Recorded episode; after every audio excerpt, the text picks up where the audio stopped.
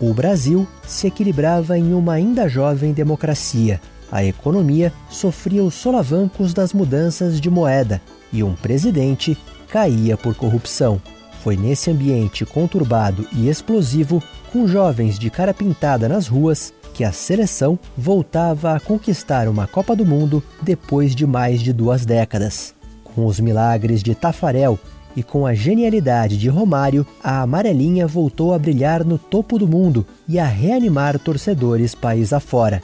Eram tempos de camisas coloridas e brilhantes, repletas de patrocínios chamativos, de craques polêmicos e briguentos, de organizadas afastadas das arquibancadas. Um período em que as bandeiras foram proibidas nos estádios, as capacidades foram reduzidas e o campeonato brasileiro passou a ganhar protagonismo no calendário. A década de 1990 começou com o surgimento de um jogador rápido, franzino e muito habilidoso, um garoto que reinou na zona norte de São Paulo com a camisa número 10.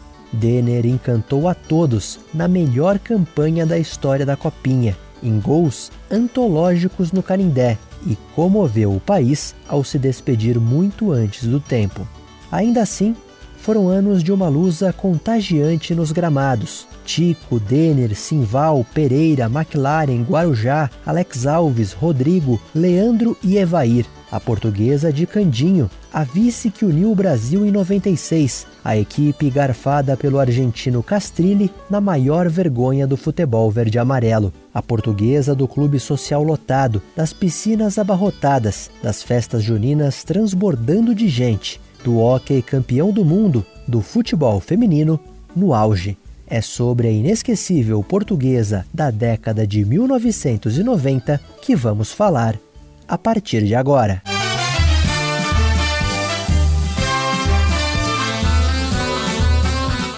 Lusa Geração Centenário.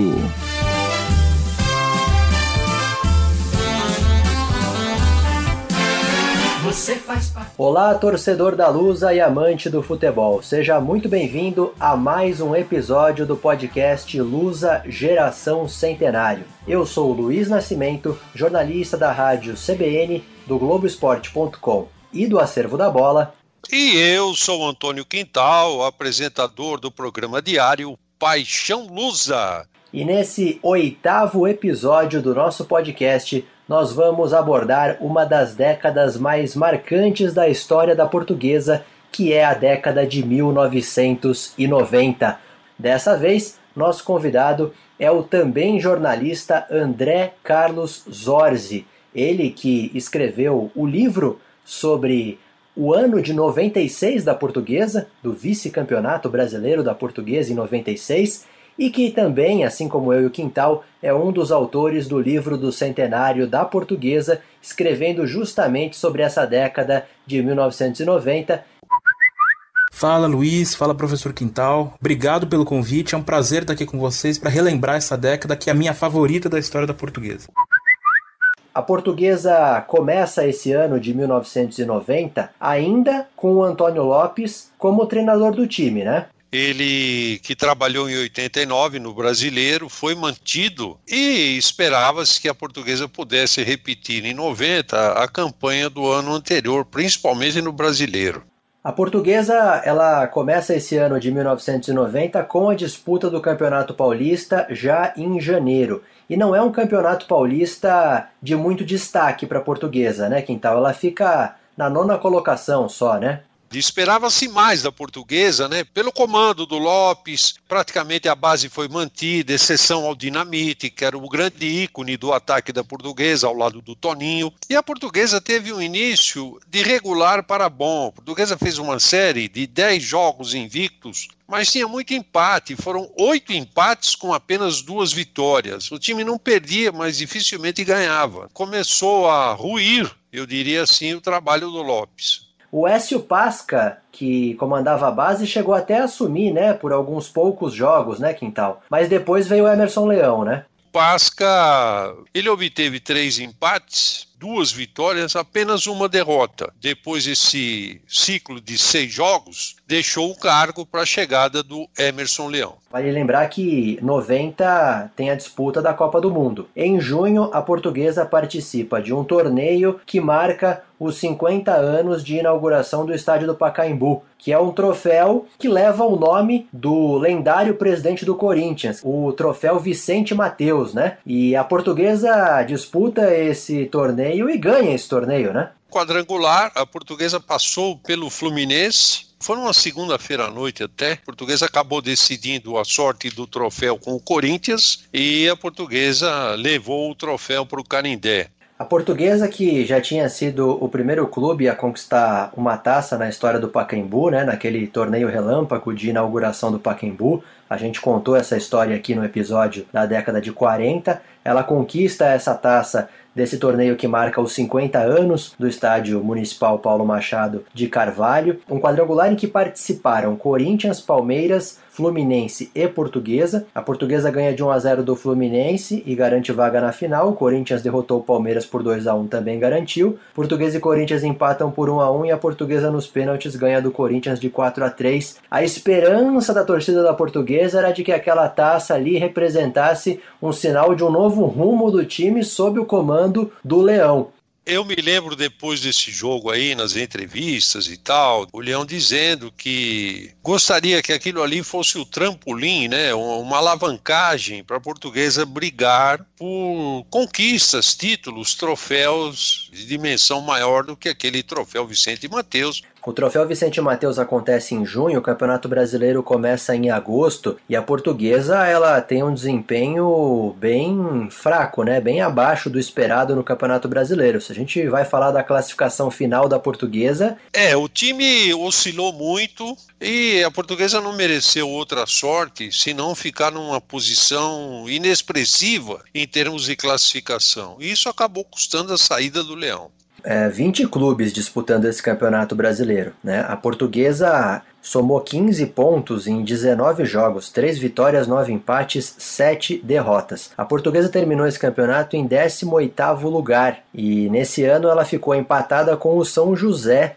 em pontos, em vitórias, em empates e derrotas, ela levou vantagem no saldo de gols. E o São José acabou rebaixado nesse campeonato. Então aí dá pra gente ver que a colocação da portuguesa foi bem aquém do esperado nesse ano.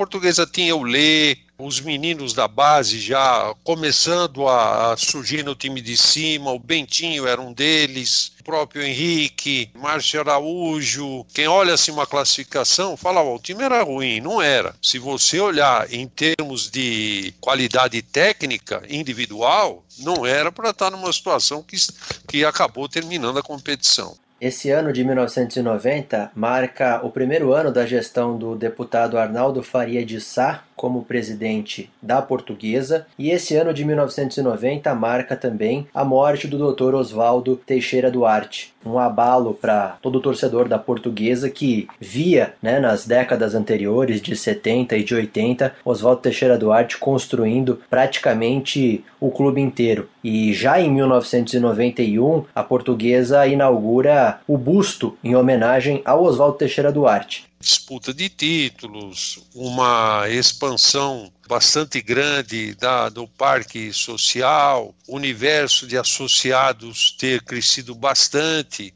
E depois, tempo passou, a idade chegou, o doutor Oswaldo já não tinha mais aquela condição plena de ficar na portuguesa e tal, e a era dele realmente ia chegando ao fim no Canindé.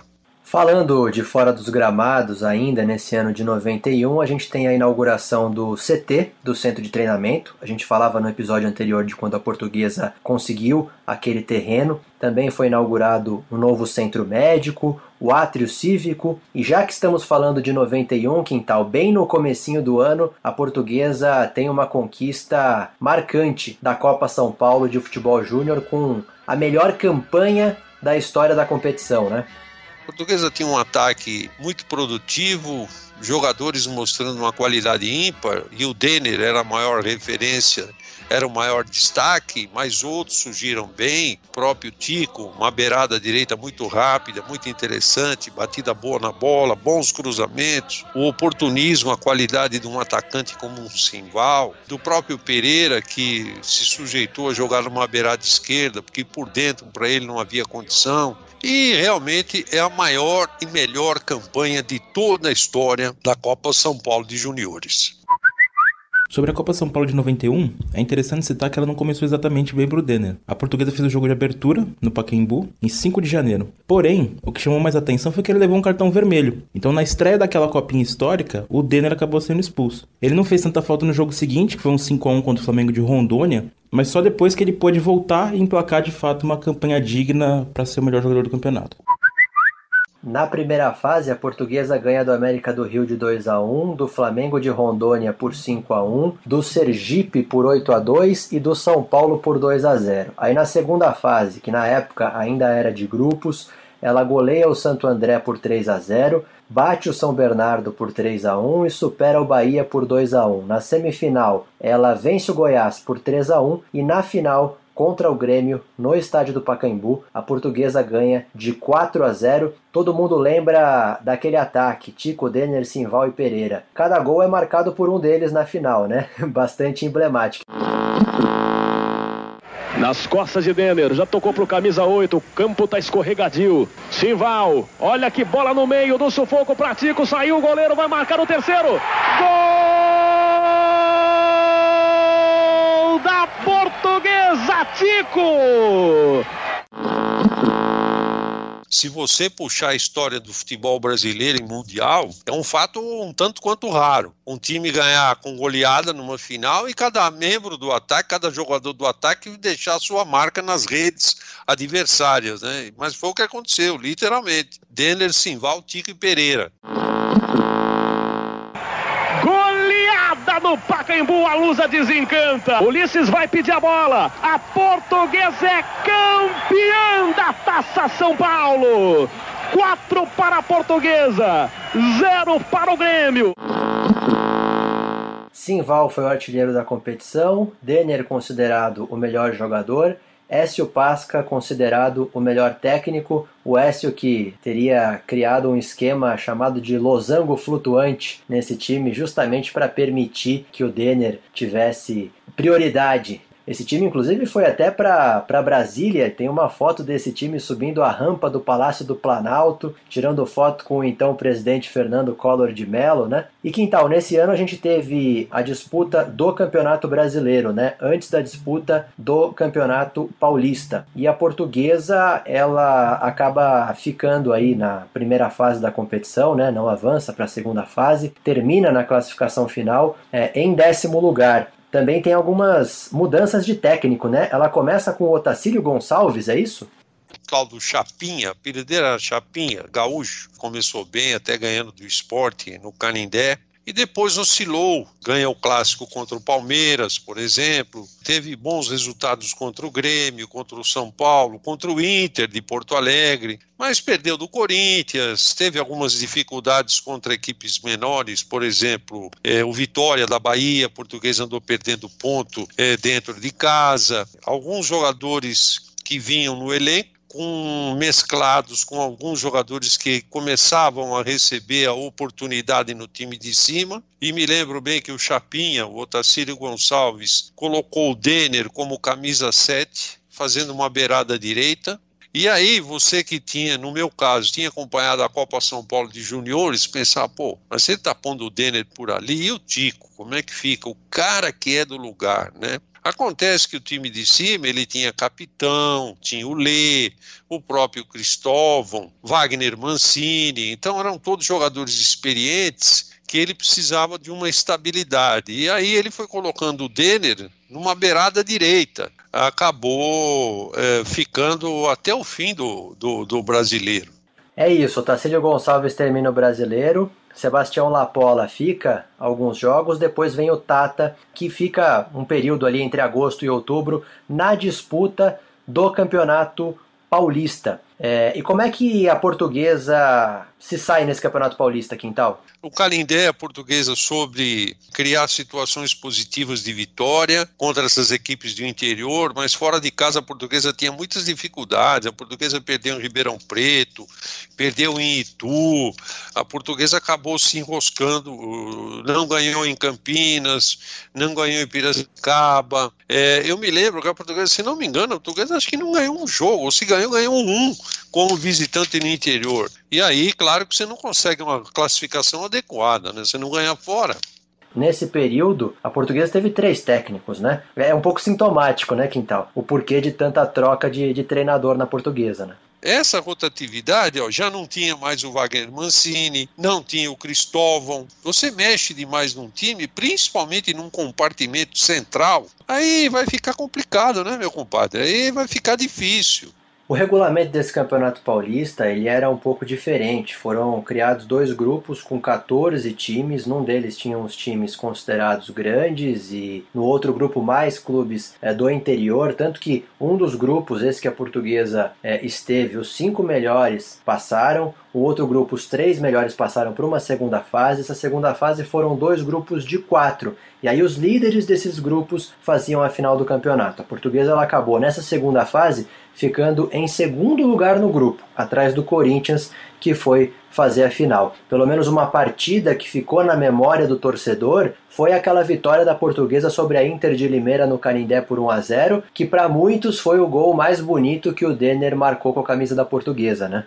Eu vi muito gol bonito no Canindé, mas esse daí é inesquecível pela qualidade do Denner. Realmente foi uma situação completamente diferente, né?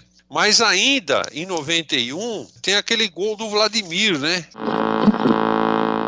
E ela vem aí, olha a Lusa, Adil na grande área, Vladimir e o gol!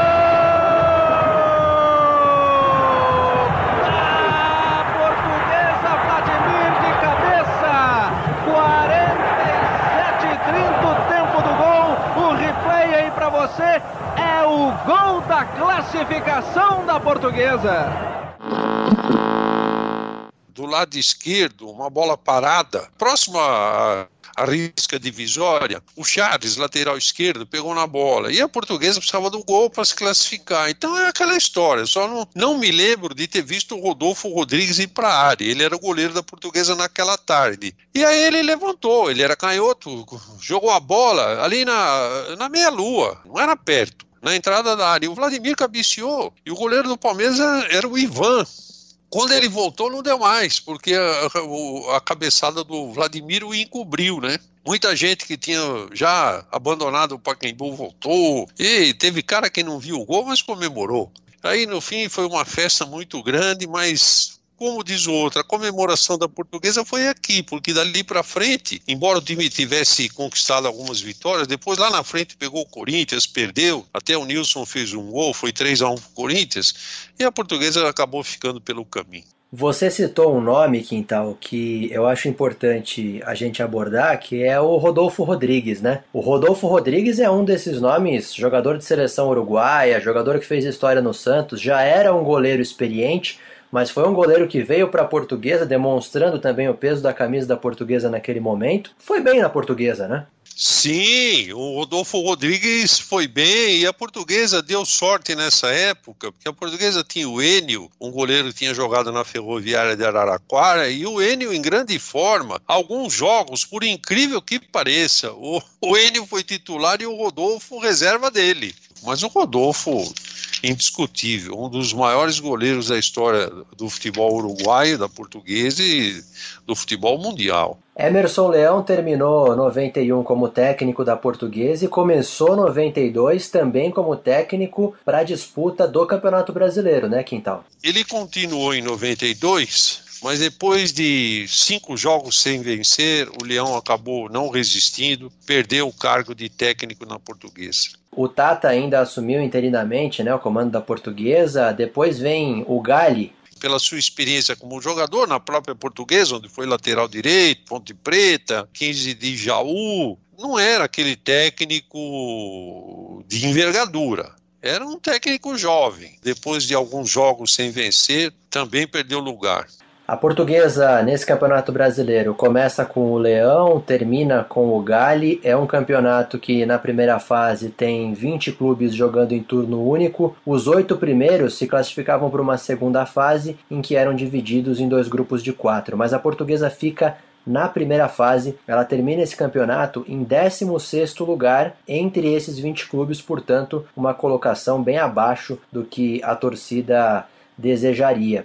Em junho, a portuguesa recebe a Lazio da Itália no estádio do Canindé, né, Quintal? E ela vence a Lazio por 2 a 1 né?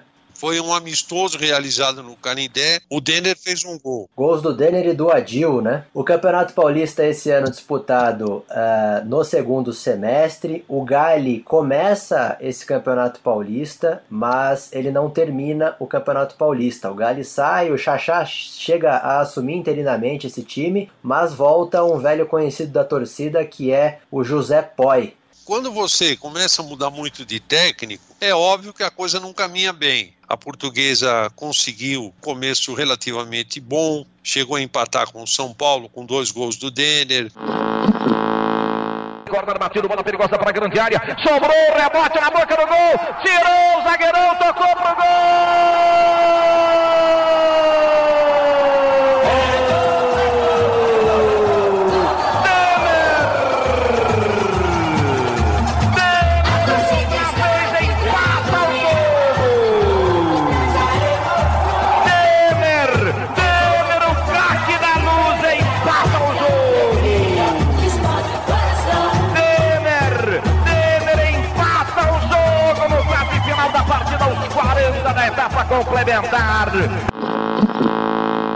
Mas aí o time oscilava, tinha dificuldades nos clássicos, né? perdeu para o Santos, empatou com o Corinthians, não criou uma situação positiva para brigar pelo título. O Campeonato Paulista teve um regulamento semelhante ao do ano anterior, né? A portuguesa novamente passa para a segunda fase, em que os times são divididos em dois grupos de quatro, só que os líderes desse, desses grupos é que vão para a final do campeonato. A portuguesa ela fica num desses grupos em segundo lugar atrás do São Paulo. Ela perdeu lugar para o São Paulo no grupo porque ela perdeu duas vezes no São Paulo. As duas vezes no Paquembu, a portuguesa não foi capaz de tirar um pontinho do São Paulo. Aí fica difícil. Fora de campo, o ano de 92 é, reserva algo muito importante para a portuguesa, que é a inauguração do Museu Histórico, o primeiro clube de futebol do país a criar um museu histórico. É, já tinha no Dr. Eduardo de Campos Rosmaninho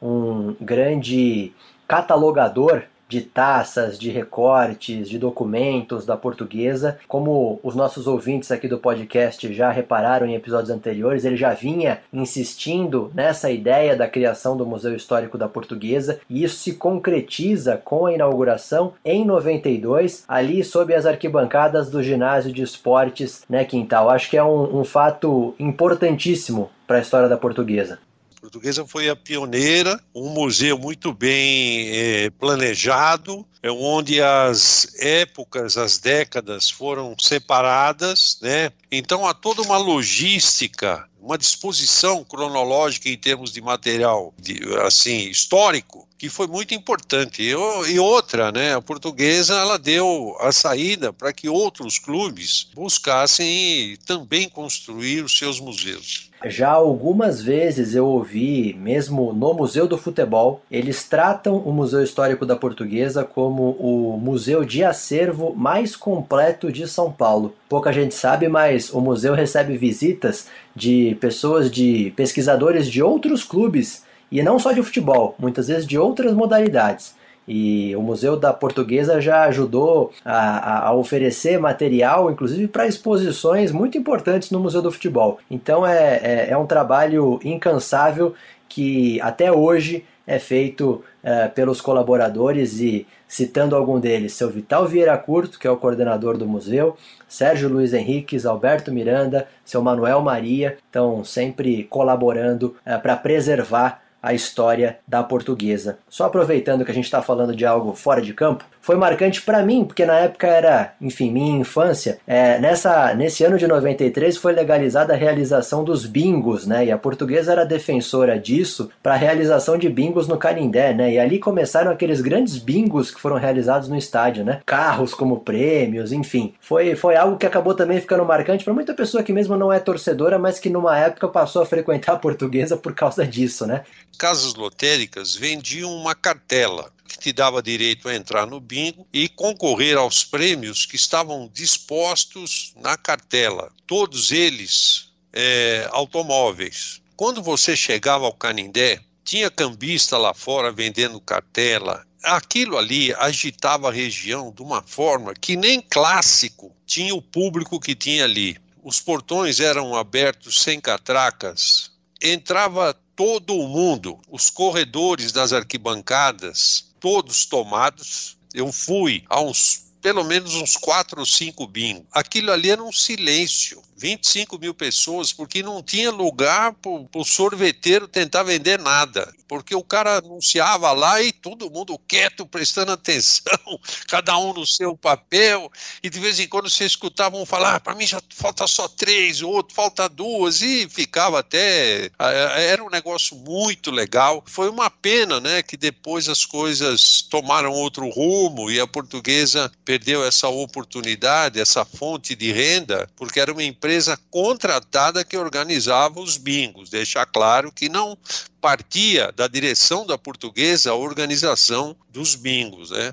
E entrando no futebol, Quintal, nesse ano de 1993, a gente tem a disputa do Campeonato Paulista já começando em janeiro, e o José Poi, que terminou como técnico o ano de 92, ele começa esse ano de 93 mas não tem vida longa, né? Ele já cai logo em fevereiro e aí a portuguesa recontrata o Cilinho, né? Que tinha saído de uma forma não muito amigável nos anos 70, né? O Campeonato Paulista de 93 não foi um início ruim para o português. É que ele começou empatando com o Juventus em casa, depois empatou com o 15 Piracicaba em casa, empatou fora Marília ou Campinas, até que ele perdeu para o Corinthians no Paquembu, perdeu de 3 a 1 e aí ele acabou caindo, acabou caindo e chegou o sininho é, mas vai também só até abril, né? Em abril a portuguesa traz o Pepe, que nesse ano de 93 é o que tem mais vida longa, né? A portuguesa nesse Campeonato Paulista ainda é um campeonato disputado em grupos, a portuguesa ela cai ainda na primeira fase, ela fica em décimo lugar, mais uma vez acho que a troca de técnicos também explica um pouco dessa dificuldade da portuguesa engrenar. Nesse ano de 93, a portuguesa já tinha mudado muito time. Dá pra gente destacar aí quem, quem eram os principais jogadores nesse ano? A portuguesa teve o Carlos no gol, depois teve o Rui, hoje é conhecido como Rui Scarpino, teve o, o Enio, mudança no sistema defensivo. O Zé Maria estava começando a surgir, mas tinha o Jorge Luiz, o Vladimir é o que tinha se mantido, capitão, mas é muita mudança. Aí chegou o Paulinho Kobayashi, o Bentinho e o Denner, o Tico, o Baiano, essa, o Cícero, essa molecada da base começou a ter um pouco mais de oportunidade com o Pepe. Então, é, essas mexidas, elas sempre tiram a possibilidade de você criar uma estrutura de equipe adequada e também, consequentemente, um entrosamento. Põe o jogador no time para vender, essas coisas, tudo isso interfere, né? E aí você tem um elenco razoável que você não consegue ter uma equipe. Você chamou atenção, Quintal, para a chegada do Pepe e para mais oportunidade dos jogadores da base. E nesse Campeonato Paulista, uh, a gente tem também um dos mais emblemáticos gols do Denner, né? Que foi numa vitória da Portuguesa sobre o Santos por 4 a 2 no estádio do Canindé. Foi um gol maravilhoso, ele fez uma diagonal saindo do lado direito ali, bem de frente ao banco de reservas da Portuguesa, e foi levando a defesa do Santos. E aí o Silva, que depois jogou na Portuguesa de lateral esquerdo, esse aí foi o último. Quando ele pensou em se aproximar do Denner, o Denner sutilmente deu uma cutucada nele, fisicamente falando, e ele perdeu o equilíbrio. Ele acabou driblando o goleiro do Santos e acabou fazendo um, um dos gols mais bonitos da história do Canindé. Vai do outro lado, se mete Bentinho. Toca Denner no meio da caneta do Índio. Parte Denner pra cima da casa do Santos. Olho no lance. É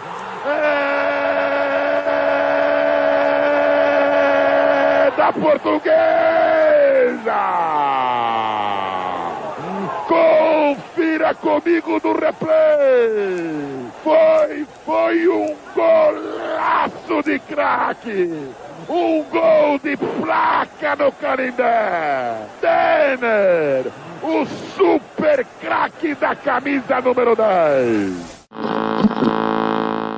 E entre o Campeonato Paulista e o Campeonato Brasileiro, ali entre junho e agosto, houve a disputa do torneio Rio-São Paulo. É, esse torneio Rio-São Paulo, a portuguesa jogou por São Paulo ao lado de Corinthians, Palmeiras e Santos. O São Paulo não disputou. E os quatro do Rio de Janeiro, Botafogo, Vasco, Flamengo e Fluminense. Foi dividido esse torneio Rio São Paulo em dois grupos de quatro. Ela fica em segundo, atrás do Corinthians, que vai para a final com o Palmeiras portuguesa nesse Rio São Paulo teve duas ou três vitórias contra as equipes cariocas, Vasco, Botafogo, e derrotas para os paulistas, né? Que eram Corinthians e Palmeiras, que acabaram superando a portuguesa, é, tirando a possibilidade da portuguesa brigar pelo título do Rio São Paulo.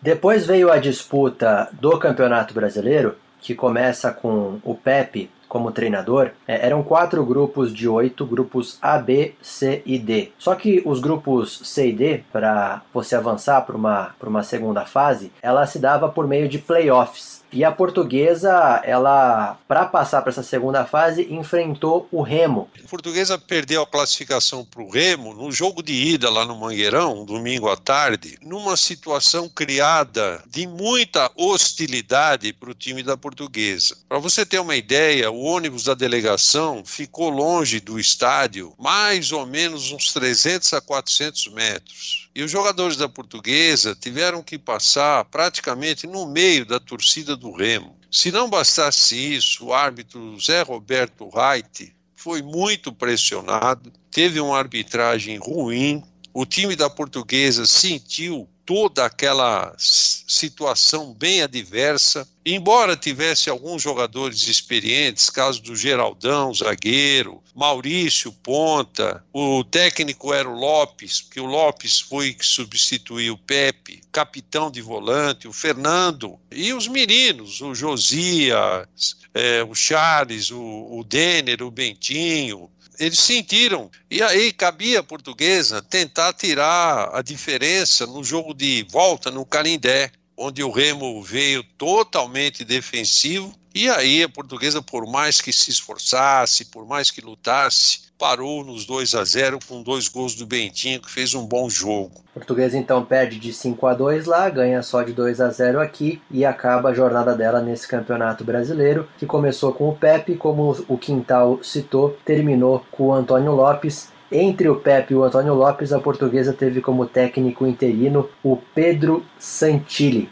Para 1994, a portuguesa ela já começa esse ano com outro técnico, é o Fito Neves, né, Quintal? O Campeonato Paulista começa em janeiro. Esse Campeonato Paulista é disputado em pontos corridos, algo naquela época ainda um pouco raro. Eram 16 clubes que jogavam em turno e retorno, e a portuguesa nesse Campeonato Paulista ela fica em oitavo lugar. O Fito Neves ele comanda a portuguesa praticamente em todo o campeonato mas ele, ele cai ali um pouco antes do fim é, desse campeonato. A gente vê ainda o Edson Pimenta assumindo interinamente o time e depois chega o Cassiá, né, Quintal?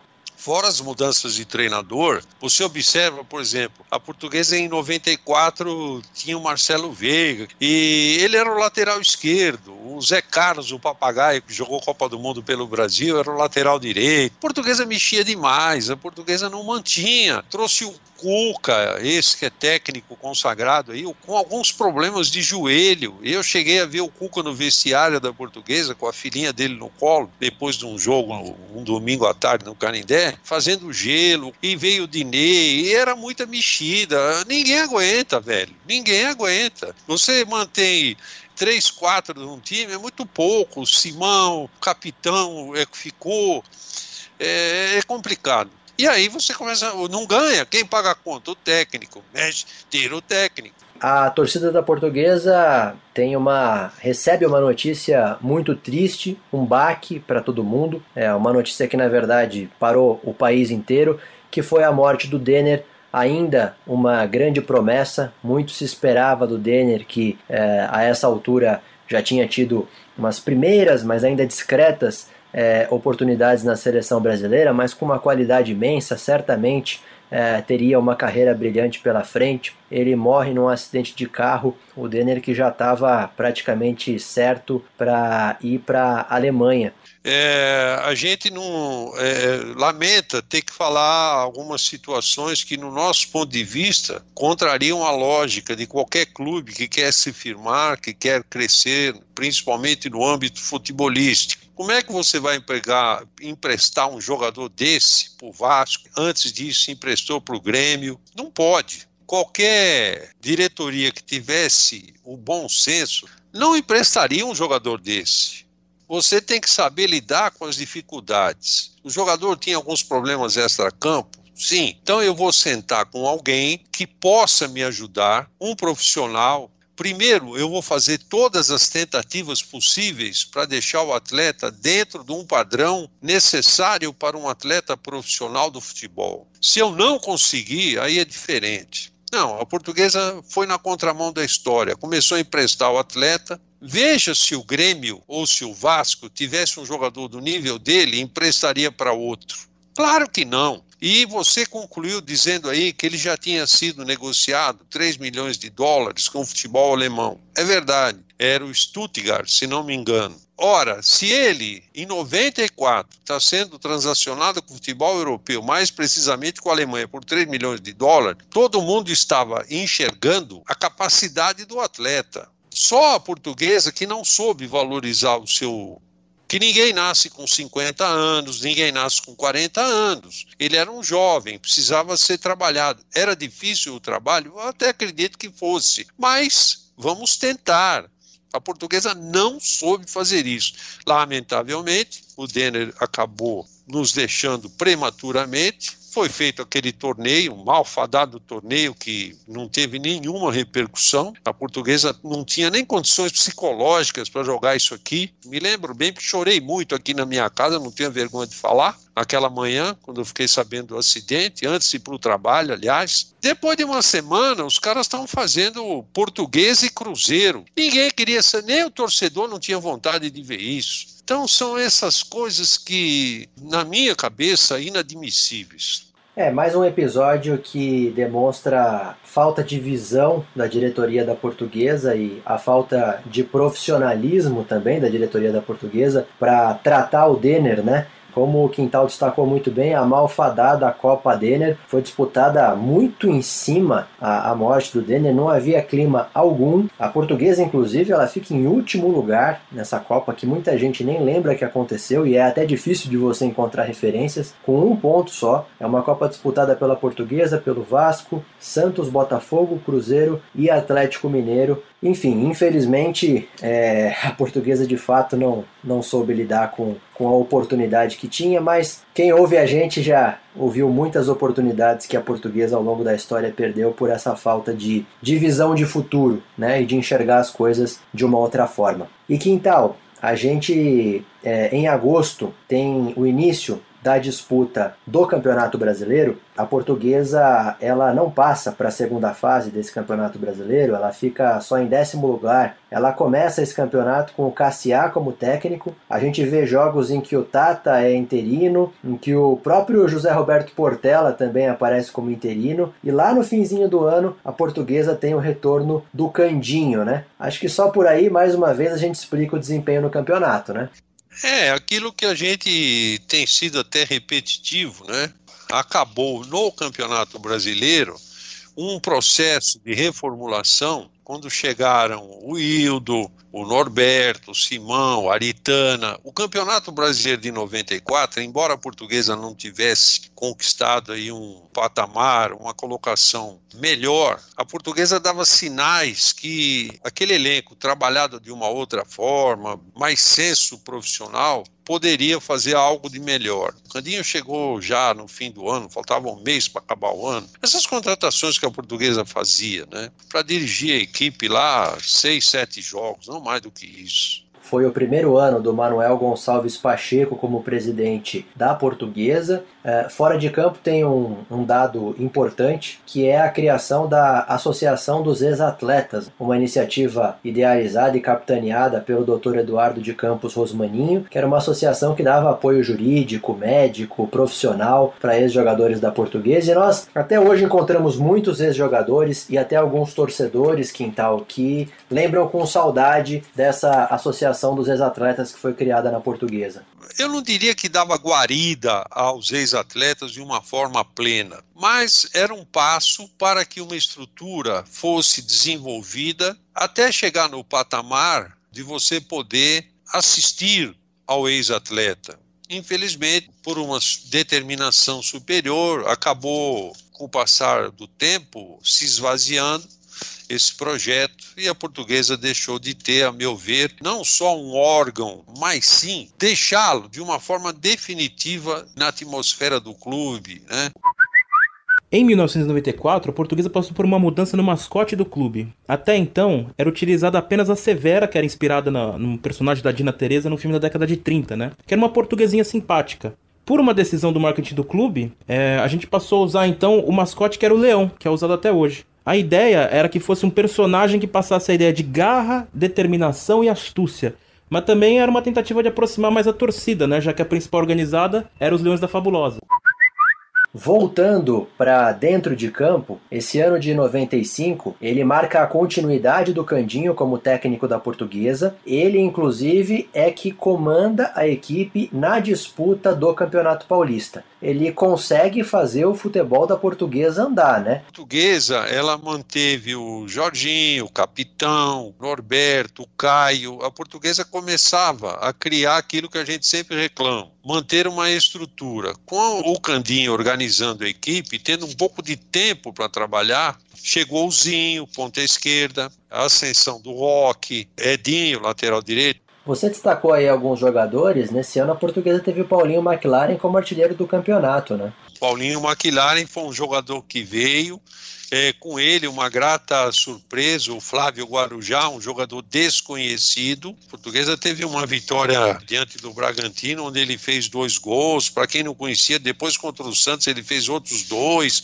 fez gol contra o São Paulo. Paulinho McLaren, todo mundo já sabia do seu potencial como artilheiro. Então a portuguesa começou a criar uma estrutura, uma equipe. E o Candinho, é, de uma forma hábil, conseguiu levar a portuguesa ao título do turno. Foram mais de 50 pontos conquistados. Por uma questão de regulamento, eu acho que a portuguesa foi prejudicada sim no, no, no campeonato estadual.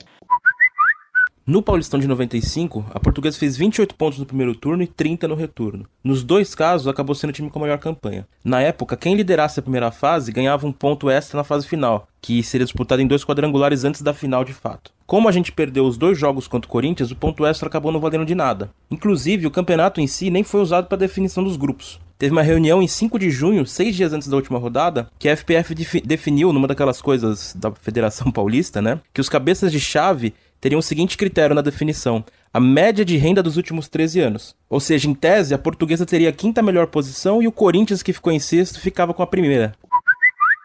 É, nessa segunda fase, ela quase vai para a final, né, Quintal? Ela, ela quase consegue a liderança do grupo. Ela acaba perdendo essa oportunidade no clássico contra o Corinthians no Pacaembu. Um gol doído para muita gente até hoje do Bernardo no finalzinho, né?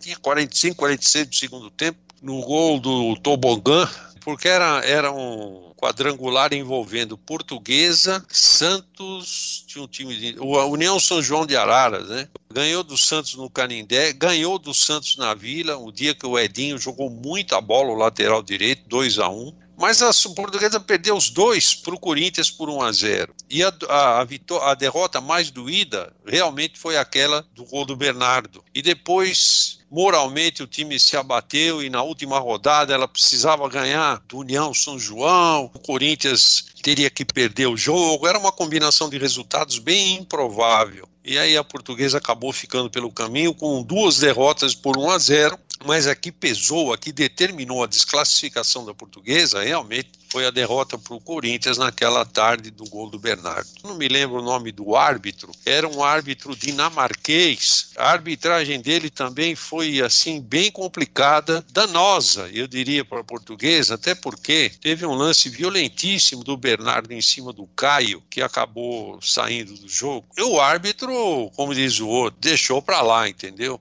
A portuguesa, então, nesse primeiro semestre, é, depois da disputa do Campeonato Paulista, ela não continua com o Candinho como técnico, né? Quem vem assumir a portuguesa para a disputa do Campeonato Brasileiro é o Levir Culpe, né, Quintal? Técnico que não conhecia a portuguesa, chegou na portuguesa para trabalhar no Campeonato Brasileiro. Um campeonato que também não foi de muito destaque para a portuguesa, né? Na classificação geral, a portuguesa fica em décimo lugar. Era um campeonato disputado por 24 clubes, dois grupos de 12. Primeiro jogavam entre dentro do grupo, depois com times de fora do grupo, tinha semifinal e final. Mas a portuguesa não teve é, uma trajetória é, de muitas conquistas aí nesse campeonato brasileiro, uma participação discreta, né, Quintal?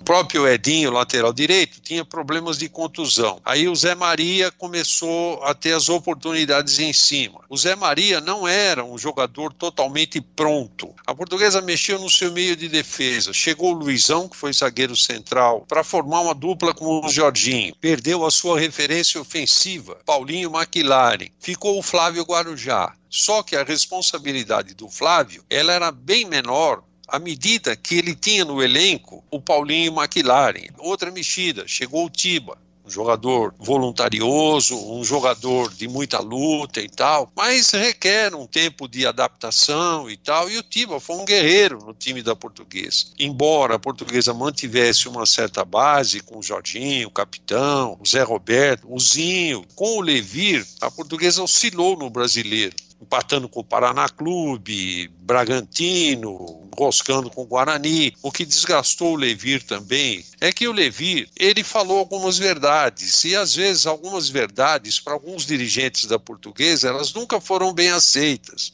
O Levir um dia disse que a diretoria da portuguesa era muito lenta para resolver os problemas. Pronto, queimou o filme dele. E aí o, o, Juninho Fonseca assume interinamente até o fim do ano, né, Quintal? Exatamente. O Juninho era da base, né?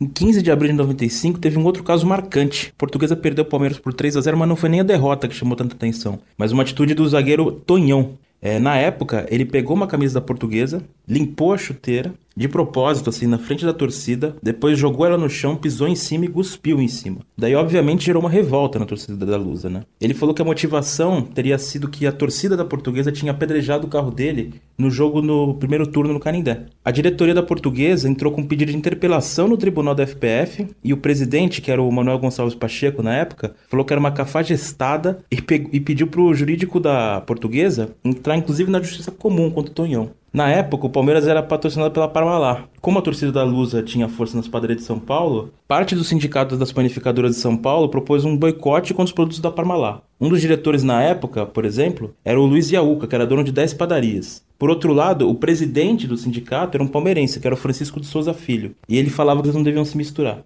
Na época, tanto a diretoria do Palmeiras quanto a própria Parmalat precisaram pedir desculpas para poder evitar uma situação pior. Inclusive o José Carlos Brunoro, que era diretor de futebol da marca na época, ele precisou marcar uma coletiva para pedir desculpas e evitar um estrago maior. Fora dos gramados, nesse ano de 95, a Prefeitura de São Paulo, na época o prefeito Paulo Maluf, renovou o comodato do terreno ali do Canindé por 99 anos. A gente já até explicou aqui em podcasts anteriores que uma parte ali é uma concessão da prefeitura, uma faixa de terreno, não chega à metade do terreno. A diretoria já apresentava ali os planos para a construção de duas quadras cobertas e do parque infantil, que depois seriam construídos, muitos vão lembrar, e nesse ano de 95 o Conselho Deliberativo aprovou os mandatos atuais dos presidentes de três anos E 96 marca a, a reeleição do Manuel Gonçalves Pacheco, ele, portanto, entra em 96 continuando como presidente da Portuguesa, e já nesse ano a Portuguesa também recebe uma visita muito importante, que é a visita do primeiro-ministro de Portugal, o Antônio Guterres. Quem conhece ali o Salão Nobre da Portuguesa, na entrada principal tem uma placa lá em homenagem ao Antônio Guterres. Hoje, o Antônio Guterres é uma das autoridades mais importantes do mundo. Ele é secretário-geral da ONU e nós temos inclusive fotos no Museu da Portuguesa dele com a camisa da Portuguesa, com os jogadores da Portuguesa e dele passeando ali pelo Canindé. Em janeiro de 96, a Portuguesa ganhou o torneio início, disputado um domingo à tarde no estádio Palestra Itália, e a Portuguesa na final ganha do Rio Branco de Americana por 1 a 0, um gol do Tininho. A Portuguesa começa o Campeonato Paulista com um técnico novo, né? O Valdir Espinosa comanda a equipe no começo do Campeonato Paulista, né? Uma equipe que fazia algumas experiências. A portuguesa tinha um centroavante chamado Inha. O Espinosa, nas cinco, seis primeiras rodadas, ele não perdeu, não. Ele foi invicto, com maioria de vitórias, ganhando inclusive do Santos. Depois teve alguma, algumas situações mais complicadas, mas foi bem. O primeiro turno do, do Espinosa ganhou do Corinthians, ganhou do Santos, ganhou do São Paulo. Campeonato esse que foi disputado em pontos corridos, turno e retorno, só que a final ela era disputada entre o líder do primeiro turno, o líder do segundo turno, ou então. E se o mesmo time ganhasse os dois turnos, ele já era declarado campeão, que foi o que aconteceu com o Palmeiras que nem tanta gente lembra de 96 é que a portuguesa fez frente para esse time do Palmeiras no primeiro turno. Até a 13 terceira rodada, a portuguesa tinha uma campanha quase igual a do Palmeiras, só tinha três pontos a menos porque perdeu justamente o confronto direto. Aí nós empatamos os dois últimos jogos e ficamos na vice-liderança. No segundo turno, como já tinha vaga garantida, acabamos caindo de produção e só torceu contra o Palmeiras, mas não adiantou. Ou seja, se o regulamento de 96 tivesse valido em 95, a Lusa teria sido campeã. E se o de 95 valesse o de 96, a gente teria jogado a segunda fase.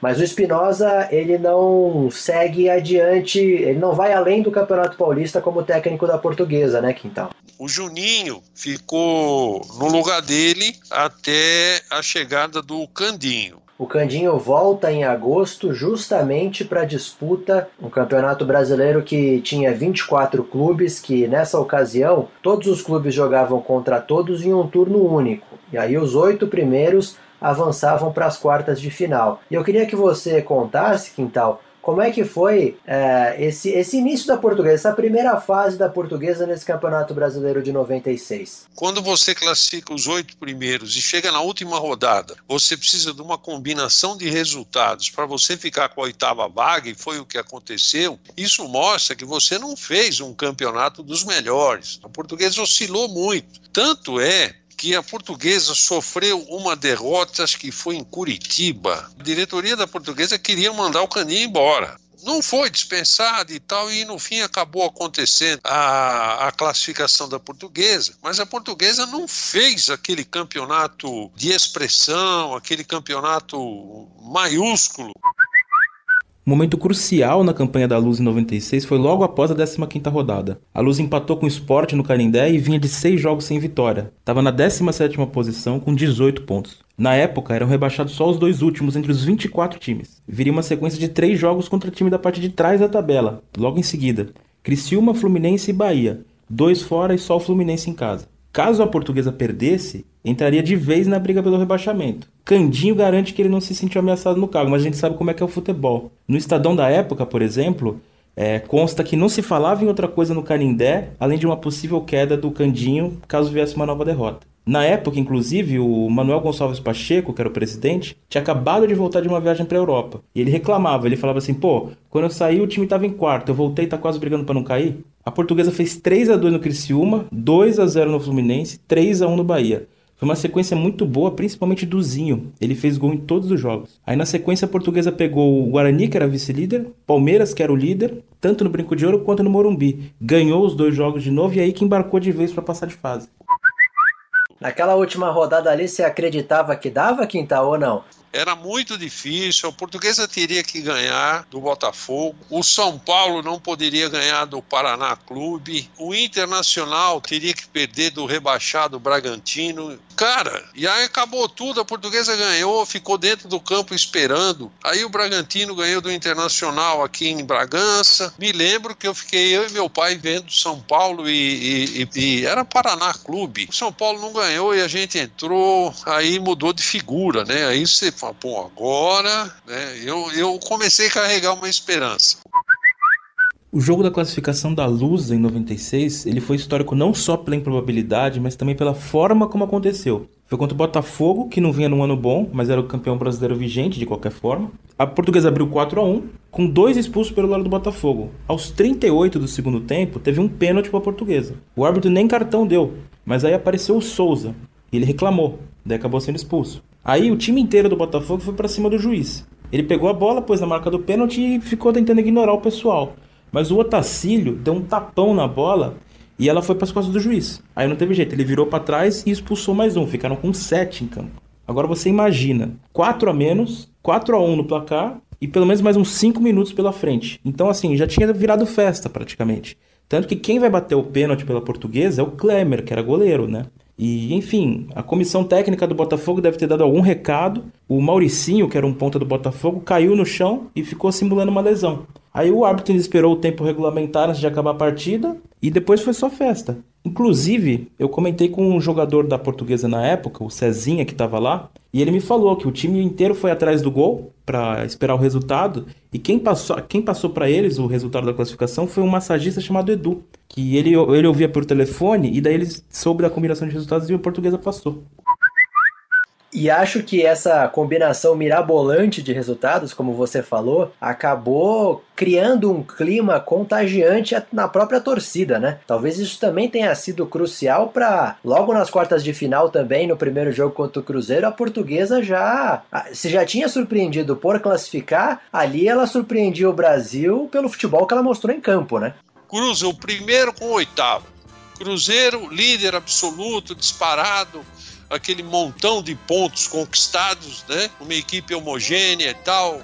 Tanto é que o presidente do Cruzeiro, agora me, me foge o nome dele, ele falou: não poderia ter sido melhor o nosso adversário. Ele falou isso. Aí vai a portuguesa, oitavo lugar, a classificação do jeito que foi, a Forceps, né? Um chocolate no Cruzeiro, 3 a 0 no primeiro jogo no Morumbi, Rodrigo Fabre jogando muita bola, o Alex Alves, o baianinho, acabou com o jogo, fez dois gols e tal. Zé Roberto, vai embora, vai embora, vai embora. Toca pro Alex essa bola aqui na direita. Invadiu, acreditou, encarou, bateu! Gol!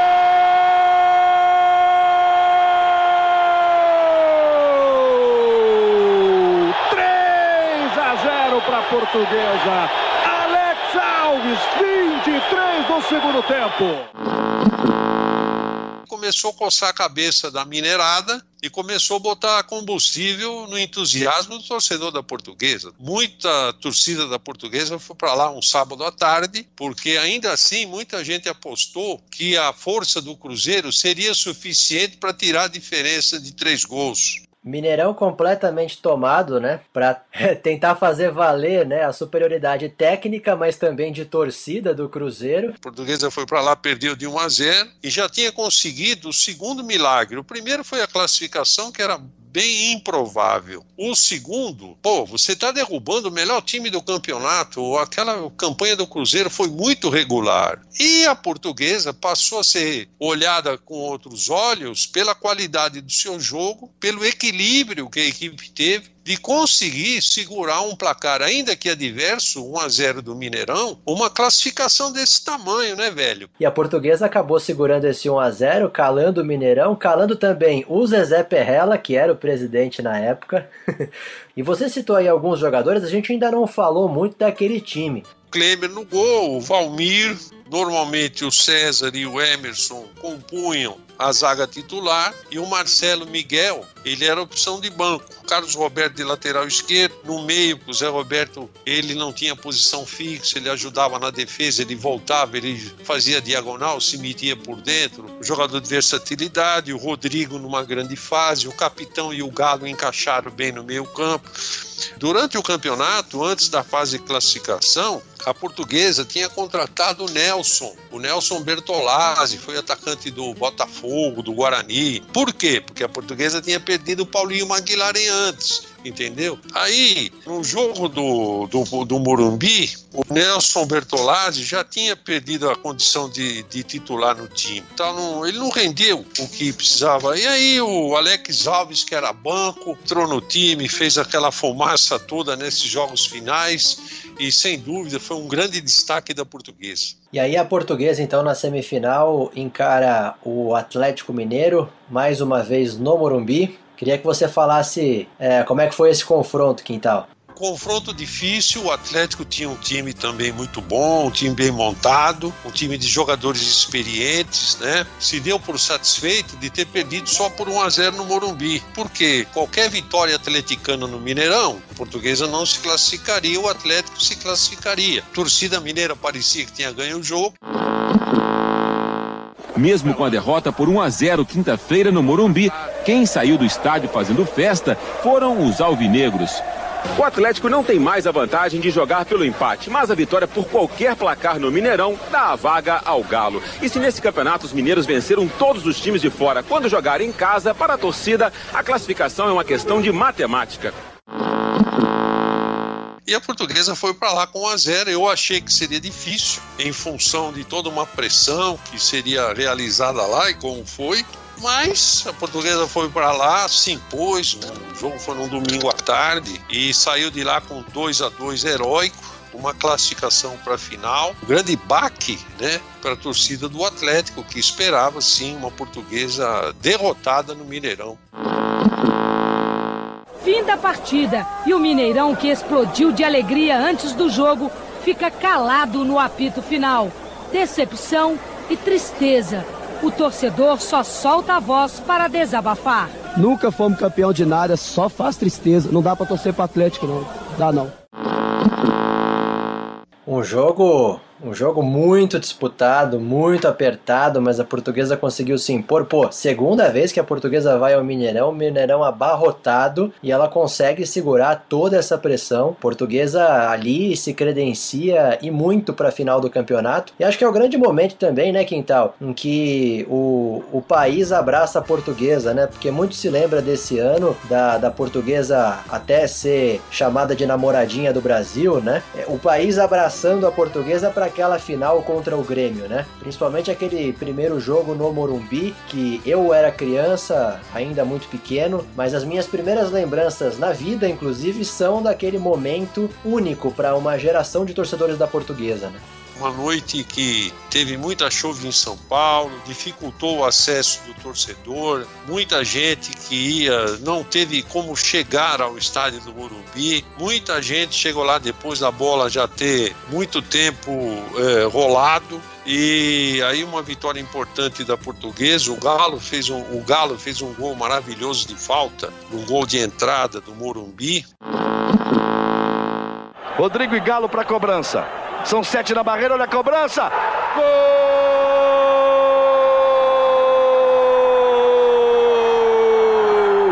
É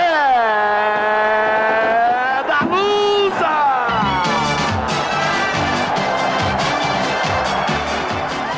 Galo! Numa linda cobrança de falta. Depois o Rodrigo fez 2 a 0. Boa bola lançada pelo Valmir. Cruzou.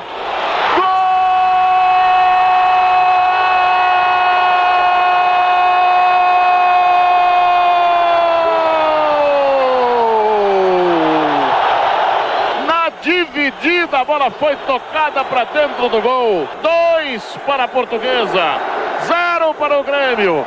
Rodrigo, Rodrigo. Portuguesa deixou escapar a possibilidade de ter até goleado o Grêmio aqui e ir para Porto Alegre uma situação muito mais favorável do que a vantagem de dois gols, mas foi uma situação sim que marcou porque poucos acreditavam na classificação, poucos acreditavam que a portuguesa passasse pelo Cruzeiro, pelo Atlético. Portuguesa ganha do Grêmio de 2 a 0 no Morumbi, com um público muito grande, apesar dessa chuva aí que você destacou, né, Quintal? Eu tinha uma lembrança assim de infância de muita gente num lugar fechado, todo mundo com camisa da portuguesa e tal. E minha mãe recentemente encontrou uma foto que era a gente no aeroporto indo empurrar o time que estava indo viajar para Porto Alegre para enfrentar o Grêmio lá em Porto Alegre. Eu falei, olha, essa lembrança que eu nem tinha exatamente quando foi isso tal. É, acabei, acabei resgatando esses dias e momento de muita euforia da portuguesa. E a portuguesa vai então para Porto Alegre enfrentar o Grêmio. E vou dizer para você, Quintal, recentemente reprisaram esse jogo aí. Eu não gosto de rever esse segundo jogo, não, viu? Rapaz, eu também não. Esse videotape foi passado aí acho que umas quatro ou cinco vezes. Uma delas eu vi um pouquinho mais, porque me aborrece, me entristece. Tem uma sensação assim de poxa, eu queria tanto ganhar na loteria. O dia que eu ganhei, eu perdi o bilhete. Eu não sei onde ele foi parar. A portuguesa nunca esteve tão próxima de uma conquista tão grande como essa.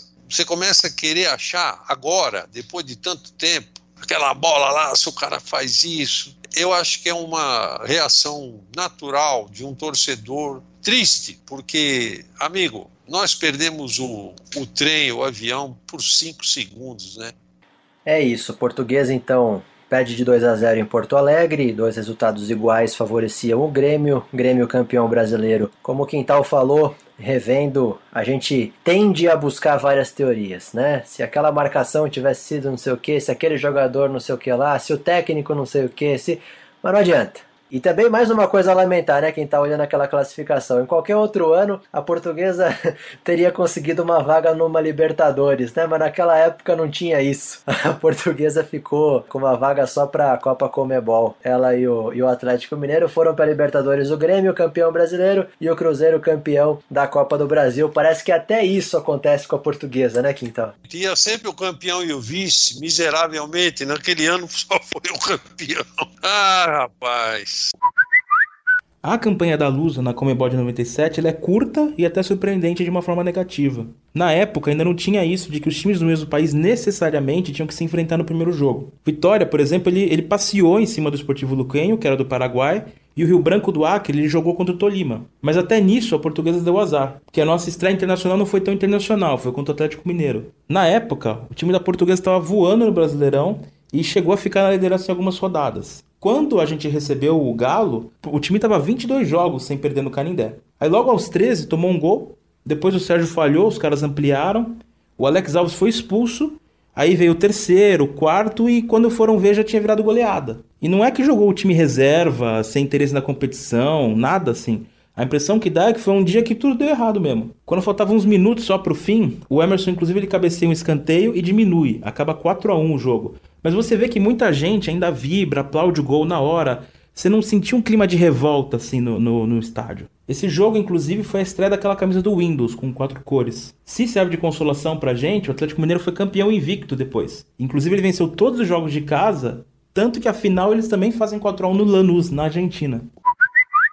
Quintal, a gente virando então a página aqui para 1997. O Candinho, obviamente, continua à frente do, do comando do time da Portuguesa, né? Para o início do Campeonato Paulista mantenho a base do time. É, acho que foi uma medida acertada. Klemer, Valmir, César, teve a, a, a, volta do Paulinho McLaren, Zé Roberto, Caio, Capitão. E o time começou bem, o Campeonato Paulista, com o Candinho, goleando o São José, com participações interessantes na própria Copa do Brasil. É, o Campeonato Paulista ele era disputado em dois grupos de oito e os dois líderes eles iam para o quadrangular final. A portuguesa ela fica em terceiro, acaba não avançando para esse quadrangular final. Na classificação geral, ela fica em, em quinto lugar. É, mas não é um mau campeonato paulista que ela faz. Você falou aí, Quintal, da disputa da Copa do Brasil, que aconteceu ao mesmo tempo da disputa do Campeonato Paulista, né? A portuguesa ela estreia nessa Copa do Brasil, que não tinha tanto time como tem hoje, não, com um empate por 1 a 1 com o Caburé de Tocantins, isso fora de casa, e depois na volta ela aplica uma goleada de 8 a 0 no Caburé, aqui no Canindé. É a maior goleada desse campeonato e é o jogo em que o Klemer marca um dos gols, né? É, o Klemer fez o último gol na cobrança de um pênalti. Ele acabou se tornando o segundo goleiro da portuguesa a marcar gol, né? O Félix tinha marcado nos anos 60 e o Klemer marca nos anos 90, né? Depois, a portuguesa enfrenta o América do Rio Grande do Norte, o América de Natal, perde lá de 1 a 0, mas ganha aqui de 3 a 0. Veja a importância do Paulinho McLaren né? nessa classificação. Paulinho fez dois gols. Paulinho viveu um grande momento na portuguesa, também em 97. E aí a portuguesa nas oitavas de final reencontra o Grêmio. E a portuguesa acaba perdendo de 2 a 1 lá e, e empata por 1 a 1, acaba não conseguindo avançar acaba sendo é, o, o, desfecho dessa passagem do Candinho pela portuguesa, né? O Candinho ele não fica para a disputa do Campeonato Brasileiro que vai começar em julho, né? Quem vem para a disputa do Campeonato Brasileiro é o Edinho, né? Mais uma aposta da diretoria da portuguesa. O Edinho começou muito bem a competição, montando uma equipe que perdeu o Paulinho McLaren, uma equipe que trouxe o Tuta, trouxe um outro jogador do interior do Rio Branco de Americana, o Curê, tinha o Leandro surgindo no, no, time da portuguesa, o Leandro Amaral, mas já começava de novo mexer um pouquinho. É, já não tinha mais o Caio, veio também o Moacir, um meia que jogou no Atlético, no Flamengo, no Corinthians. A portuguesa fez um, um grande campeonato brasileiro na, nessa primeira fase, com vitórias expressivas diante de Flamengo, de Grêmio, é, no América de Natal, 5 a 0 no Guarani, sabe? O negócio estava tava bem, a portuguesa estava bem na competição. Em 21 de outubro de 97, aconteceu um lance folclórico no Canindé. É, foi na vitória por 3 a 2 sobre o Cruzeiro. No fim do primeiro tempo, quando o jogo estava 1 a 1 ainda, teve uma disputa de bola entre o Donizete e o capitão, ali à esquerda do banco de reserva, próximo da linha lateral. Só que o capitão foi tão forte na dividida que a bola explodiu. Ou seja, isso aí é uma coisa que acabou até contribuindo para a visão que a torcida tinha do volante ser um, um, um raçudo que não perde uma na dividida e tal. A bola acabou explodindo. Esse campeonato foi disputado por 26 clubes, todos jogavam contra todos em turno único e os oito primeiros se classificavam, mas ao contrário de 96, não iam para as quartas de final. A gente tinha dois quadrangulares e os líderes desses quadrangulares é que disputavam a final do campeonato. E aí a portuguesa ela sofre um baque e cai muito de rendimento nessa segunda fase, nesse quadrangular aí final, justamente por causa da saída é, repentina do Edinho. O Edinho fazia uma grande campanha, de repente surgiu um convite do São Paulo. Mais uma vez, eu acho que faltou habilidade para os dirigentes da portuguesa. Era uma notícia que não deveria vazar, era uma situação que deveria ser contornada internamente com muita habilidade portuguesa poderia não ser campeã?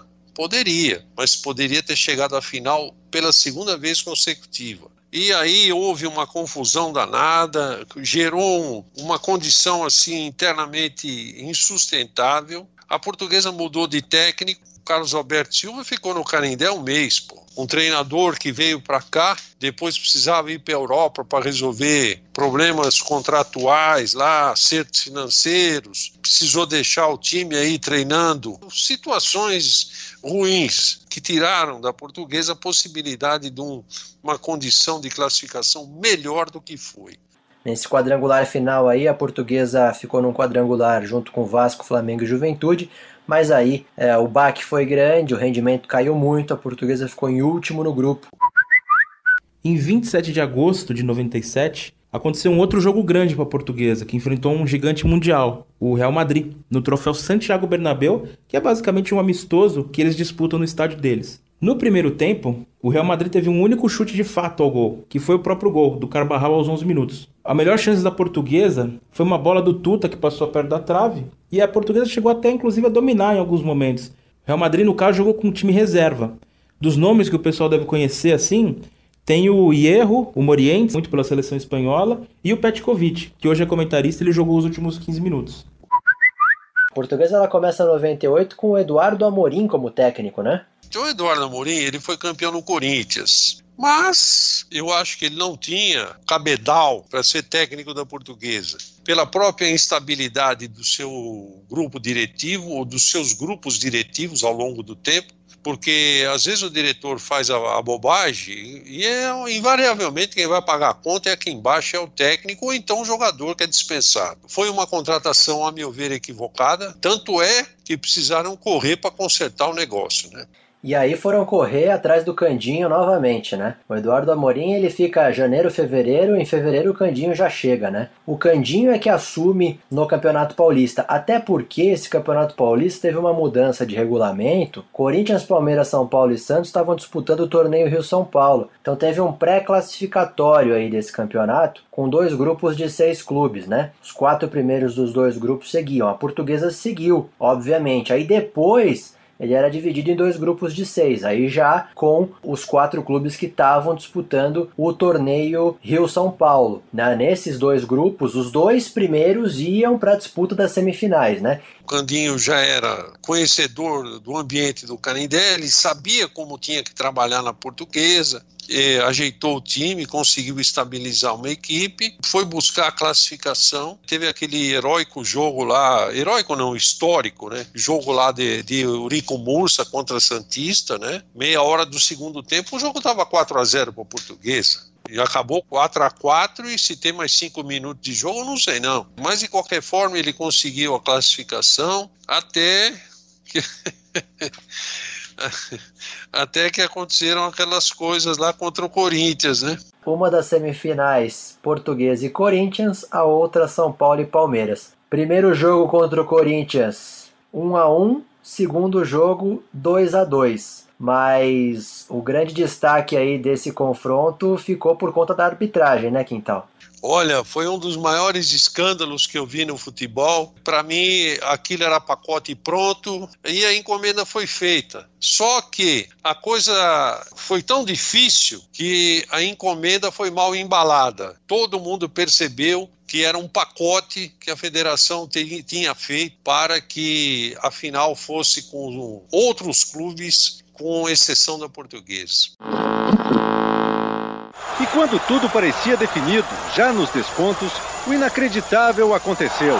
O zagueiro César cortou o cruzamento com o peito e mesmo assim Javier Castrilli marcou pênalti. Rincon não perdeu a chance. Botou o Corinthians na decisão. Javier Castrilli teve que deixar o campo protegido pela polícia militar. Para a portuguesa, restaram o desconsolo, as lágrimas e, por que não, a ironia do técnico Candinho. Eu posso trabalhar em três clubes de São Paulo: Palmeiras, Corinthians e São Paulo. Senão eu não vou ser campeão nunca. Vocês viram de fora a palhaçada que fizeram nós. Não precisamos a gente dizer nada.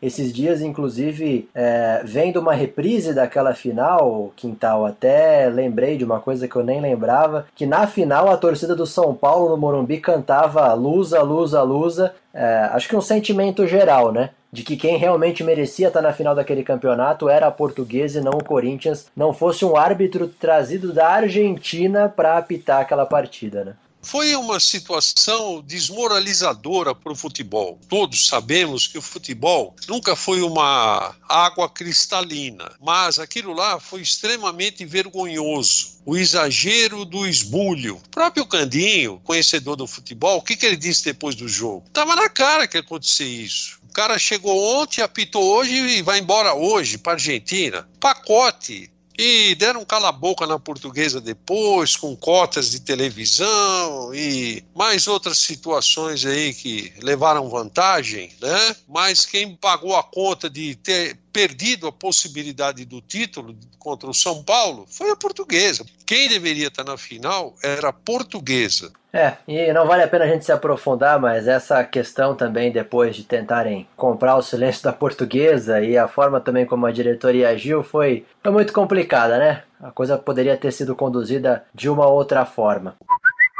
Com a revolta do caso Castrilli, alguns empresários torcedores da portuguesa, eles tentaram fazer um, alguma coisa parecida com o que foi feita com o Tonhão uns anos antes. eles propuseram um boicote para VR e pararam de aceitar o Vale Refeição da marca que era patrocinadora do Paulistão naquela ocasião.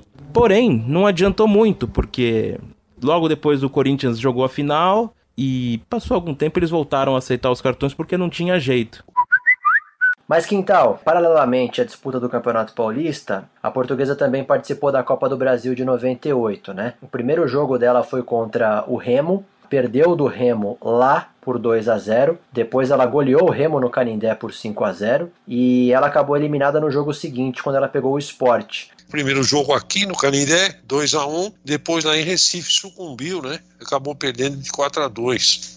E em julho, Quintal, tem um jogo marcante também no Canindé, que é o jogo em que a portuguesa enfrenta o Marítimo de Portugal, né? Um jogo que na época é, se falava no jogo de número 500 na história do Canindé, né? Depois, até com pesquisas mais aprofundadas, descobriu-se que já tinha se disputado muito mais do que 500 jogos no Canindé. a portuguesa ganhou esse jogo por 3 a 1 né? Embora haja uma discordância aí da partida exata, mas foi um jogo festivo, um jogo dois clubes da comunidade, o Marítimo veio de Portugal, esse jogo foi meio de semana à noite. Valeu pela festividade, né, Luiz? Exatamente. Bom, o Campeonato Brasileiro desse ano de 98 começou em junho, né? O Candinho continuou como treinador, a portuguesa manteve a base do time, né? E esse Campeonato Brasileiro era disputado por 24 clubes, todos contra todos em turno único, e aí a gente voltava a ter a disputa das quartas, das semifinais e da final. Portuguesa fez um bom campeonato com destaques para alguns jogos, por exemplo, portuguesa perdia para o Botafogo do Rio no Canindé por 2 a 0 0 e o Botafogo tinha um grande time. Sérgio Manuel, Gonçalves, era um time bom. Numa jornada memorável do Leandro Amaral, virou o jogo, ganhou de 5 a 2 com três gols do Leandro. O português depois venceu o Flamengo, venceu o Vasco. Portuguesa fez um grande campeonato brasileiro.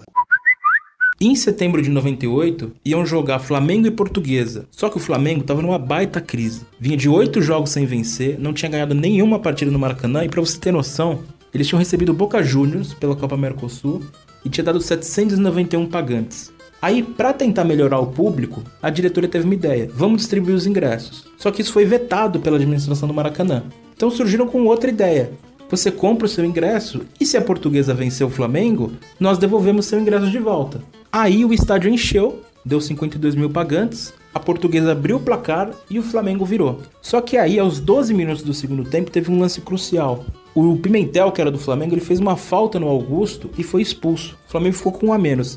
Aí o que, que aconteceu? O Toninho Barroso, que era o técnico do Flamengo, ele tirou o Iranildo, que era um dos melhores jogadores do Flamengo, para tentar ajustar a defesa. Isso acabou ajudando mais a portuguesa. Aos 18, o Alexandre marcou o 2 a 2 e aos 21 ele fez o 3 a 2 Para piorar as coisas, aos 34, o Rodrigo Fabre, que na época estava pelo Flamengo, reclamou com o juiz e foi expulso, ou seja, o Flamengo ficou com dois a menos. O próprio autor da ideia da promoção, que chamava Paulinho, era diretor técnico do Flamengo, ele invadiu o campo e começou a agredir, e tentou agredir o árbitro, inclusive, na, na, na ocasião, e também foi expulso. Ou seja, tava uma situação péssima pro Flamengo.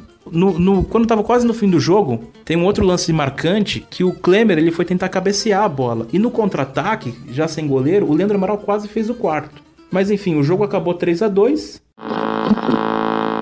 para o próximo jogo no Maracanã do Flamengo, a mesma promessa? Não, não, temos outros problemas a resolver. O presidente do Flamengo não quer que essa moda pegue, para não ter que ouvir de novo da torcida. Ei, Kleber Leite, me dá um dinheiro aí.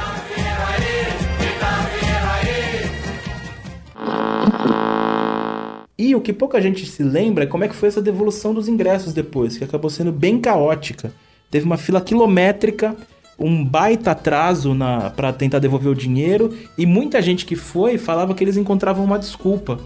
Teve caso, inclusive, de pessoas que compraram quatro ingressos, por exemplo, e dois ingressos tiveram o valor devolvido e os outros dois não conseguiram, entendeu? Se classifica e nas quartas de final enfrenta o Coritiba. Só que aí a gente tem uma mudança, né, Quintal? São, são três jogos, né? Não são mais dois jogos, né? Ganha de 3 a 1 depois empata 0 a 0 depois empata 2 a 2 e aí ela pega o Cruzeiro. Tenho lembranças aí dessas partidas. Eu pelo menos fico com a sensação de que dava para ter sido diferente, viu? Eu também tenho. Primeiro, que quando a portuguesa perdeu no Mineirão de 3 a 1 tomou um gol já nos acréscimos. Que o 2 a 1 lá não era um mau resultado para a portuguesa. Aí a portuguesa, infelizmente, tomou um gol em cima da hora, aquele gol deu uma mexida um pouquinho no, no, lado emocional, no lado psicológico do time. Mas mesmo assim, depois de uma semana, o time deu uma marretada no Cruzeiro, no Canindé, 2 a 1 E depois de três dias, né? Cruzeiro fez um gol e segurou 1 a 0 e a Portuguesa acabou não avançando na competição até o fim. Campeonato Brasileiro de 1998, final disputada entre Corinthians e Cruzeiro. Corinthians acabou sendo campeão em 98, nós tivemos Evair e Leandro Amaral. Talvez tenha sido a última melhor dupla ofensiva da portuguesa, dupla diária. Antigamente se falava muito dupla diária, né? Fizeram os torcedores da portuguesa é, lembrar grandes duplas, como Silvio Servilho, por exemplo. Cantego batido para Augusto, levantou na boca do gol, tocou, Alex, é gol! Autorizado, correu, bateu, tocou, César, é gol! Augusto levou, cruzou, tocou, Leandro, é gol!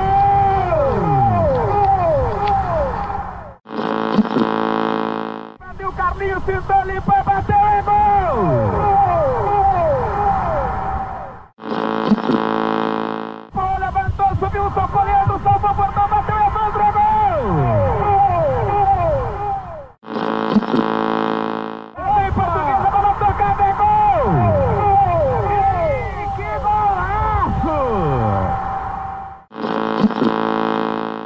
7 mil vão embora, tristes 250 fazem a festa. Bem da Silva, bateu em gol! Portuguesa 7, São Paulo 2, Emerson, César, Leandro, Carlinhos, Evandro, Ricardo Lopes e da Silva. 20 de setembro de 1998. Maneira do São Paulo, o jogo foi no Pacaembu, mas a portuguesa era, era favorita até pelo retrospecto na campanha, que estava em quarta, com 22 pontos, e o São Paulo estava só em 14 com 14. Mas o São Paulo estava longe de ser um saco de pancada também. Então, assim, nos cinco jogos anteriores, por exemplo, eles só tinham uma derrota. E nos cinco seguintes também só perderam um jogo. Esse jogo teve alguns detalhes que podiam até ter mudado o rumo da partida. O Rogério Ceni, que era o goleiro titular na época, ele foi suspenso e deu lugar pro Roger, que não jogava fazia nove meses. E o capitão, que na época estava no São Paulo, ele tinha acabado de pegar um gancho de dois jogos no julgamento, então não enfrentou o ex-time. Na portuguesa, o Simão tinha levado o terceiro amarelo, e o Candinho colocou o Ricardo Lopes como titular no lugar dele. Foi dos pés do Ricardo Lopes que saiu o gol mais bonito do jogo, que foi aquela bomba que ele mandou do meio de campo. Daí a portuguesa abriu 6 a 0. São Paulo chegou até a diminuir e depois o da Silva fechou em 7 a 2. Depois do jogo, o próprio Ricardo Lopes assumiu que o gol foi sem querer. Ele falou que foi cortar o passe do jogador de São Paulo e só depois que ele já tinha dado o chutão, que ele percebeu que o goleiro Roger estava adiantado. Já entrando no ano de 1999, o último ano aqui da, do nosso episódio do podcast, eu acho que esse ano ele pode é, ser resumido em um nome, né? O Zagallo. Sair de técnico da seleção brasileira, vice-campeã do mundo em 1998, para vir para a portuguesa, demonstra a força da portuguesa naquele período, né? A Copa do Brasil nessa, nessa época ela era disputada no primeiro semestre, né? O primeiro clube que a portuguesa enfrentou foi o Rio Branco é, do Espírito Santo. Patou o primeiro jogo 1 a 1 depois goleou 4 a 0 e passou. Aí no segundo jogo ela pegou o Independência do Acre e, e ganhou de 3 a 1 lá. Foi esse jogo aí que estava tão tranquilo que o Zagallo foi até polambrado, é isso? É, ele foi dar autógrafo durante o jogo, sabe? Levantou, foi lá dar autógrafo no, no, no, inter, no como é que chama? No. No alambrado. Nessa Copa do Brasil, depois a portuguesa pegou o Atlético Paranaense, né? Mas aí no primeiro jogo ela perde por 5 a 2 No segundo jogo ela só consegue empatar por 2 a 2 E aí ela fica é, nas oitavas de final dessa Copa do Brasil. E, e, com o Zagallo, a portuguesa tem um campeonato paulista é, positivo. É, ainda a exemplo do outro campeonato, né? A gente teve uma, uma, uma um início é, sem os outros quatro grandes, com dois grupos de seis, a portuguesa passa como líder. E depois, com os outros grandes, em mais dois grupos de seis, e a portuguesa ela fica em terceiro em um dos grupos. E só os dois primeiros seguiam para as semifinais, né? É, e a portuguesa acabou tendo um jogo aí também entrou para a história, 4 a 3 para o Palmeiras. O Hernani era um meia que veio do Atlético Mineiro para a Portuguesa e ele fez os três gols da Portuguesa. Se a Portuguesa tivesse ganhado do Palmeiras, a Portuguesa poderia obter a classificação. Campeonato Brasileiro disputado por 22 clubes, todos contra todos e os oito primeiros iam para as quartas de final. Só que aí a portuguesa ela foi caindo de rendimento, né, Quintal? Em 21 primeiro lugar, né?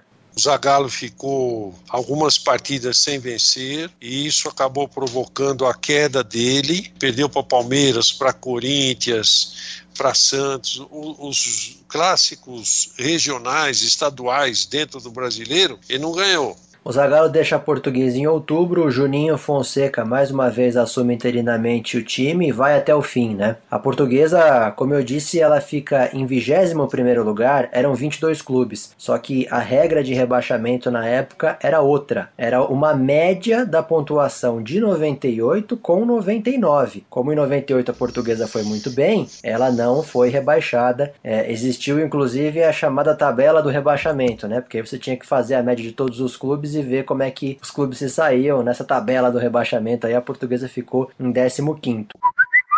Em 99, a portuguesa participou da seletiva da Libertadores, mesmo tendo sido vice-lanterna do brasileiro. Na época, a preocupação do time já estava em 2000, porque como ainda não tinha se desenrolado toda a história do Gama na Justiça Comum, é, esperava-se que o sistema de promédio para o rebaixamento continuasse no ano seguinte. Então, diferentemente de 99, que a portuguesa se salvou pelo embalo de 98, o time ia ter que se esforçar mais ainda por conta da má campanha. Por isso, indiretamente, inclusive, a Luz acabou sendo beneficiada pela João Avelange. Antes do primeiro jogo contra o Sport, o Juninho Fonseca, que era técnico, que assumiu interino no lugar do Zagallo, ele reuniu todos os jogadores no gramado e tirou uma folha de papel assim em branco do bolso. Daí ele falou assim: Esqueçam o brasileiro, estamos tendo uma nova chance e vamos começar do zero e é uma página em branco. Aí a Lusa perdeu na a ida na Ilha do Retiro por 3 a 1 e precisava vencer por dois gols de diferença na volta, já que tinha melhor campanha. O jogo de volta foi no Canindé em 16 de novembro, uma quinta-feira, e foi uma noite espetacular do Leandro Amaral. Ele de cara fez 1 a 0 com 5 minutos de jogo e tudo estava indicando que a portuguesa ia cair fora. Mas ele marcou mais dois aos 47 e aos 48 do segundo tempo. Com o 3 a 0 a portuguesa conseguiu vaga na próxima fase. Aí a Luz enfrentou o Atlético Paranaense. Ganhamos a ida por 3 a 1 mas na volta foi 2 a 0 Como eles tinham a melhor campanha, a portuguesa acabou eliminada. Nesse final de década de 90, não tem como a gente não falar do futebol feminino. A portuguesa monta um dos melhores times de futebol feminino do Brasil. A portuguesa ela vira referência no futebol feminino, principalmente aqui em São Paulo. A portuguesa faz uma parceria com a Uni Santana, é a grande patrocinadora desse time da portuguesa que durou por alguns anos. O Wilsinho, ponta esquerda dos anos 70 da portuguesa, Portuguesa, é escolhido como o técnico dessa equipe de futebol feminino da Portuguesa. Em 98, a Portuguesa é campeã paulista de futebol feminino e em 99 a Portuguesa conquista o título de campeã brasileira de futebol feminino. A Portuguesa ela começa a se destacar não só por contratar boas jogadoras, mas por revelar jogadoras. É, nessa época, por exemplo, a Daniela Alves, que depois fez história com a camisa da seleção brasileira, ela era muito jovem, chegou na Portuguesa portuguesa com 15 anos. Foi campeã paulista, foi campeã brasileira, muito antes de brilhar com a camisa da seleção brasileira. A Formiga, né, que todo mundo conhece, um dos maiores nomes da história do futebol feminino, também foi jogadora da portuguesa nessa época. A Maicon, a Grazielli, muitas jogadoras é, de nome passaram pela portuguesa, é, pelo time de futebol feminino que a portuguesa é, tinha no período. Uma escolha adequada adequada para a montagem de uma equipe de uma equipe competitiva. Contou com a experiência do Ilcinho como treinador e a portuguesa foi vitoriosa com esses títulos estaduais e, e nacionais, né? Um em 98 o nacional, o estadual e 99 o campeonato nacional. Falando de outras modalidades nessa década de 90, em 1991, o judô da portuguesa conquistou a primeira faixa preta pro clube. portuguesa, para muitos que não sabem, teve uma equipe de judô. Em 1996, a portuguesa conquistou o título de campeã brasileira de malha. E em 97, talvez o É, não vou dizer que é o segundo esporte mais tradicional aí da história da portuguesa, porque a gente teve esportes muito tradicionais, mas um, um esporte de muito, de uma modalidade de muito destaque na portuguesa, o hockey feminino em 1997 se sagra campeão mundial no torneio disputado na Alemanha. Nesse período, a portuguesa já tinha sido campeã paulista, já tinha sido campeã brasileira e já tinha sido campeã sul-americana. Portanto, em 1997, ela conquista o campeonato mundial de hóquei feminino na Alemanha a taça dessa conquista até hoje está no Museu Histórico da Portuguesa. A gente vê aí a portuguesa tradicional não só no hóquei masculino, mas também feminino, modalidade muito tradicional em Portugal, né, Quintal? É uma modalidade muito apreciada, não só em Portugal, Espanha, Itália, é, alguns países da Europa dão muito valor a essa modalidade esportiva. A portuguesa teve um time feminino é, do, melhor do mundo, tanto é que teve a conquista. E o hockey é um esporte que a portuguesa deveria sempre preservar. Faz parte da cultura da comunidade luso-brasileira o hockey, tanto feminino como masculino. Quintal, acho que de anos 90 é isso, né? No final dos anos 99, né, foi inaugurada a piscina suspensa, aquela piscina aquecida do Canindé. Essa piscina, segundo informações, ela tinha problemas técnicos, problemas de engenharia de construção, e ela passou, ao invés de ser uma opção para o associado, ela ficou sendo um elefante branco no ar. Exatamente. Anos 90, ainda uma década de um clube social muito frequentado, um clube social muito ativo. Então se justificava essa construção, mas infelizmente não saiu como se esperava e como se devia. Quintal, obrigado por mais essa parceria e mais esse episódio aqui do podcast. Nós voltamos então com o penúltimo episódio, que é o episódio dos anos 2000. Sempre agradecendo a você, Luiz Nascimento, pela parceria. É sempre legal, sempre um prazer falar de portuguesa. Às vezes dói para a gente falar certas situações que são verdadeiras, mas o importante é retratar a história da portuguesa como ela precisa ser retratada. Muito obrigado também ao André Carlos Orzi, que nos ajudou a contar a história da portuguesa nessa década de 1990 e fica mais uma vez o agradecimento ao convite feito a mim e ao Quintal, convite esse feito pelo Departamento de Comunicações da Portuguesa, esse podcast que foi idealizado pelo Marcos Vinícius e pelo Bruno Fernandes. Os trabalhos técnicos desta vez foram do Bruno Fernandes e a sonorização do Dom Roberto Costa.